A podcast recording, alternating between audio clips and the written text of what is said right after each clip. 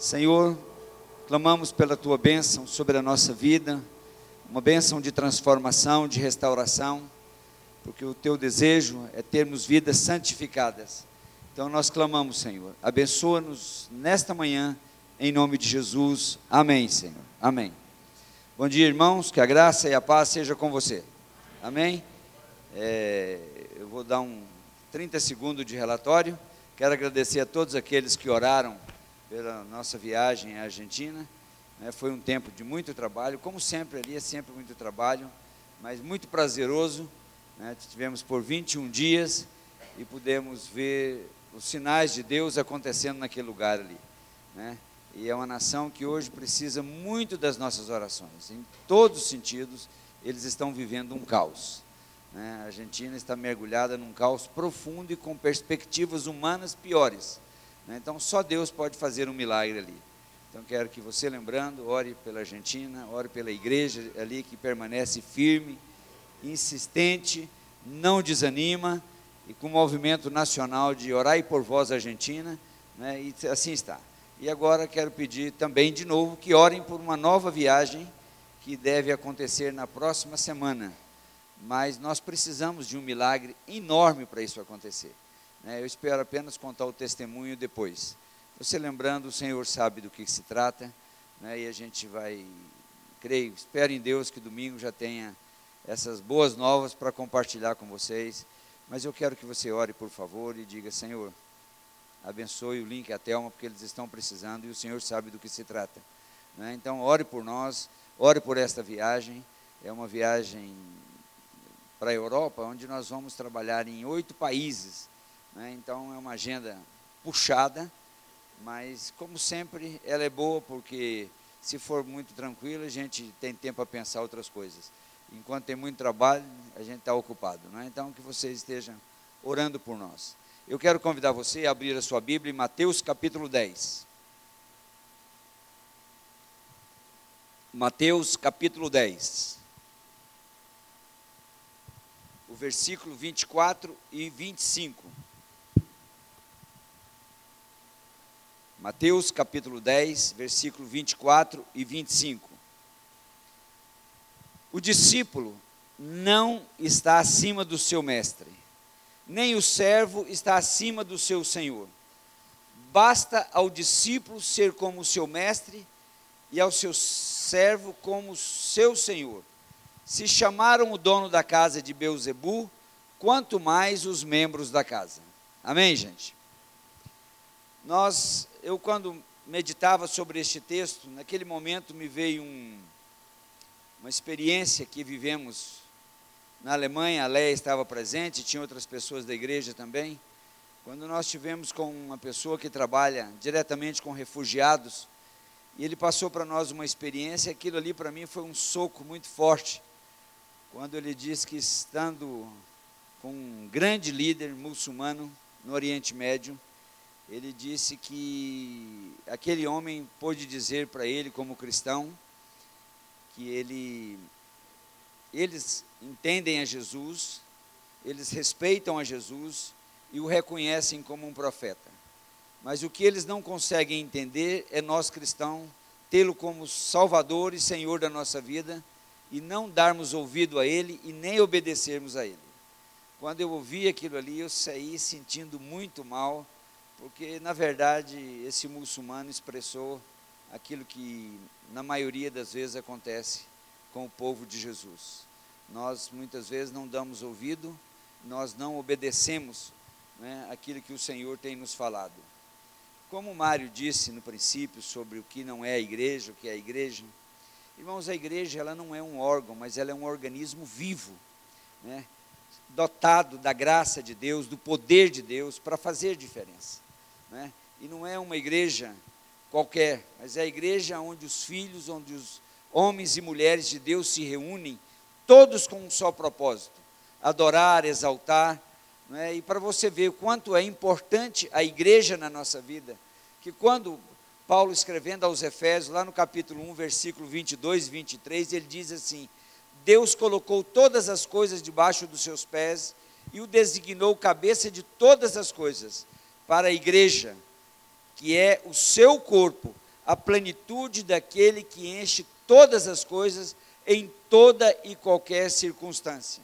Então veja que a igreja, ela não é simplesmente uma reunião de pessoas que não têm o que fazer. Não é simplesmente um grupo de pessoas que está sem ter esperança, que está sem ter ordenanças, que está sem ter privilégios, né? E o Senhor diz que essa autoridade, Ele designou ela a igreja, né? porque é o seu corpo. Então nós precisamos amar nossa igreja, nós precisamos orar pela nossa igreja, nós precisamos buscar o nosso melhor para servir no corpo, servirmos no reino através da igreja, porque aqui é onde aprendemos os dons, é aqui onde nós podemos exercitar os nossos dons, é aqui, eu estive participando de duas aulas que o pastor Ari deu sobre dons, fiquei maravilhado, é um assunto que eu falo há tantos anos, mas como foi assim gratificante aprender coisas novas. Então eu quero estimular você, porque é o que o pastor Ari, sei que os outros professores também fizeram, é incentivá-lo a procurar os dons espirituais, a procurar a servir o Senhor com um acessório, com uma ferramenta extraordinária que Ele nos deu. Porque muitas vezes, quando encontramos pessoas, vidas decepcionadas com o serviço cristão, normalmente é porque tentaram servir o Senhor na força do seu braço, na força do seu conhecimento. Não usou desta ferramenta tão extraordinária que o Senhor nos deu, que são os dons espirituais e alguns os dons ministeriais. Né? Mas eu quero que você medite em algumas perguntas que eu quero fazer para você. Não vamos delongar muito, mas eu quero que você pense sobre isso. São perguntas que eu tenho feito constantemente para mim, mas eu quero compartilhar com você. Eu tenho alvos espirituais. Eu quero que você pense sobre isso. Porque é muito comum eu ter alvo para minha aposentadoria, para minha velhice, para meus filhos, para minha família, para aquilo que eu quero comprar, mas eu quero saber qual o alvo que você tem pelo qual você tem sido desafiado a insistir, a perseverar e a orar por eles. E eu quero que você faça ainda mais algumas perguntas. Você sente que há um crescimento espiritual em você? Quando você ora do, olha, o dia da sua decisão por Jesus, o dia que você o recebeu como Salvador, como Senhor da sua vida, até o dia de hoje, quando você faz uma avaliação, como você se sente? Você sente que desenvolveu bem ou não? Que nota que você dá para o seu crescimento? Porque muitas vezes nós nos entristecemos quando fazemos esse julgamento. Os anos passaram, mas nós, no máximo, estabilizamos, nós não crescemos, nós continuamos sendo os mesmos, fazendo as mesmas coisas, cheios de palavra, mas com pouca ação. Agora vejam, Jesus, quando ele fez de nós discípulos, e ele nos deu autoridade, é o mesmo que ele quer que nós façamos com aqueles o qual ele tem trazido a essa casa, ou a trazido até nós para que nós nos ajudamos nesse crescimento. E o que, que é discipular? É quando eu abraço alguém, eu ensino a palavra e mostro os deveres e direitos. Então, muitas vezes, nós temos irmãos totalmente dependentes, porque eles não aprenderam que eles receberam do Senhor autoridade, que eles receberam do Senhor promessas. Ide, eu estarei com vocês muitas vezes são crianças na fé.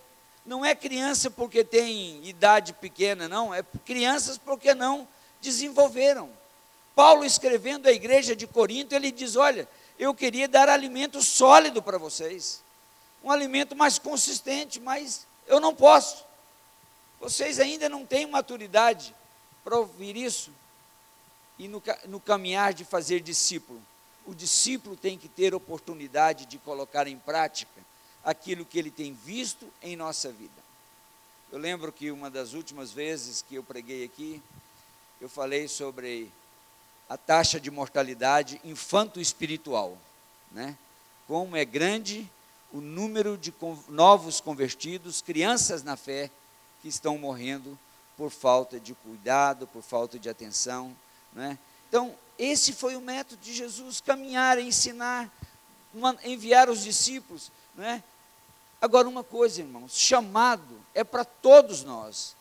Todos nós somos chamados. João capítulo 15, versículo 16. Não foi vós outros que me escolhestes, mas eu escolhi a vós, para que vades e deis fruto, e o vosso fruto permaneça, a fim de que tudo quanto pedirdes ao Pai, Ele vos conceda. Então, esse é um chamado. Ide por todo mundo, isso é um chamado. Vocação é algo diferente. Vocação está praticamente enquadrado dentro dos dons ministeriais. É aqueles que são chamados, mas com uma vocação dada pelo Senhor. E uma coisa muito interessante que eu quero que você guarde: vocação não está relacionado a ponto geográfico. Vocação não está relacionado a um local, a um ponto geográfico. Né? Eu pude compartilhar isso aqui de uma jovem que uma vez, quando pastoreei a última igreja, ela chegou para mim e disse que tinha um chamado para trabalhar com crianças da Austrália, crianças de rua da Austrália. Eu penso que lá deve ter, mas eu nunca ouvi falar. Mas quando ela disse isso para mim, eu creio que o Espírito Santo me deu aquele discernimento para fazer um questionamento a ela. Eu disse: Você tem certeza? Ela falou: Não, eu tenho. Eu disse: Olha, como seu pastor, eu quero dizer que você não tem esse chamado. Mas por quê? Falei: Chamado, chamado, ele não tem como mérito a geografia do lugar. Se você tem um chamado, ele é para pessoas, é para áreas específicas. Então, se o seu chamado é para criança, você deveria estar aqui na igreja trabalhando com crianças aqui. No entanto, nem na porta da sala de crianças você não passa. Como é que você tem um chamado para a Austrália para trabalhar com crianças? Você está imaginando que quando descer no aeroporto, um anjo vem, tira um chip da sua cabeça e coloca esse chip para. Não é assim que funciona. O que na verdade você quer é ficar distante dos seus pais, da sua casa, para ter um tempo de liberdade. O que você quer é, na verdade, ter uma experiência fora em outro país, mas você não tem uma vocação. Não pense que você indo isso vai acontecer, porque não vai acontecer. Mas você quer fazer uma experiência, eu vou conseguir para você. E consegui para uma pessoa que é conhecida nossa na África do Sul. E ela foi para lá e ficou dois meses e meio. Isso já deve ter se passado uns 10 anos. E ela nunca voltou para falar comigo no chamado de novo. Ela foi trabalhar numa casa de bebês, de crianças aidéticas, de 0 a 5 anos. Foi o suficiente para ela entender que ela não tinha vocação missionária, ela não tinha uma vocação para trabalhar com crianças. Então, isso nós precisamos entender. Ah, se eu morasse na África, eu iria fazer assim, assim. Se você não faz aquilo aqui, eu acho muito difícil você fazer lá.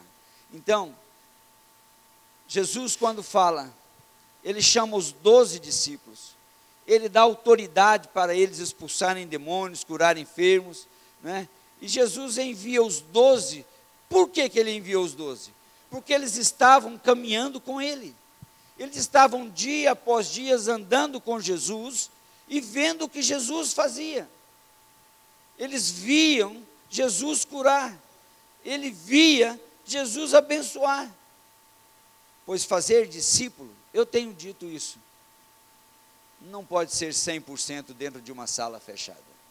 Fazer discípulo é muito mais na prática do dia a dia, na caminhada, do que lendo livros. Veja que eu não estou desclassificando o livro, mas estou dizendo que a formação ministerial como discípulo é vocacional. E vocacional tem que ser no campo. Então, veja que quando nós olhamos lá em, Lucas, no capítulo 10, o versículo 1, o 17 e o 19, Diz: depois disso, o Senhor escolheu outros setenta e os enviou de dois a dois. Né? Aí no versículo 17, ele diz: Então os setenta voltaram cheios de alegria, dizendo: Senhor, em seu nome, os próprios demônios se submetem a nós. Veja que Jesus os treinou, os preparou, havia enviado 12, agora envia 72, e eles voltam vibrando, cheios de alegria. Quem já viveu experiência como essa dos, que esses discípulos viveram, sabe a alegria que você tem quando você vê uma pessoa sendo liberta. Mas Jesus disse: Isso não é a maior alegria. Eu vi isso acontecer. Isso não é a maior alegria. Ele diz: No entanto, se alegre-se não porque os espíritos se submetem. Por quê? Porque o espírito submeter a nós é pelo nome de Jesus. Ele diz: não se alegre por isso. E sim porque o nome de cada um de vocês está registrado no livro da vida. Irmãos, Jesus disse: basta ao discípulo ser como o seu mestre, e ao servo como seu senhor. Ele diz: Vocês serão meus amigos se vocês fizerem o que eu vos mando. Eu quero convidá-lo a ficar em pé e nós vamos orar. Aquele texto de Lucas capítulo 6, Jesus diz assim: Por que vocês me chamam de Senhor, Senhor, e vocês não fazem o que eu lhes mando? Por que vocês me chamam Senhor, Senhor, e vocês não fazem o que eu mando? Eu quero que você pense, meu irmão, em nome de Jesus, agora, o que você tem feito com tudo que você tem aprendido, através da leitura da palavra, que você tem aprendido através das escolas bíblicas, dos treinamentos, através dos cultos, o que você tem feito com tudo isso que você tem aprendido? Quanto tempo tem demorado para processar um ensino?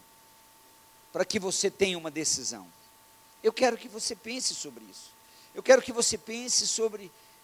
Pode não causar tanto impacto a você, mas quando aquele muçulmano diz: Olha, o que admira é vocês cristãos terem a Jesus como Salvador e Senhor da vida de vocês e não obedecê-lo, não seguir o que ele diz.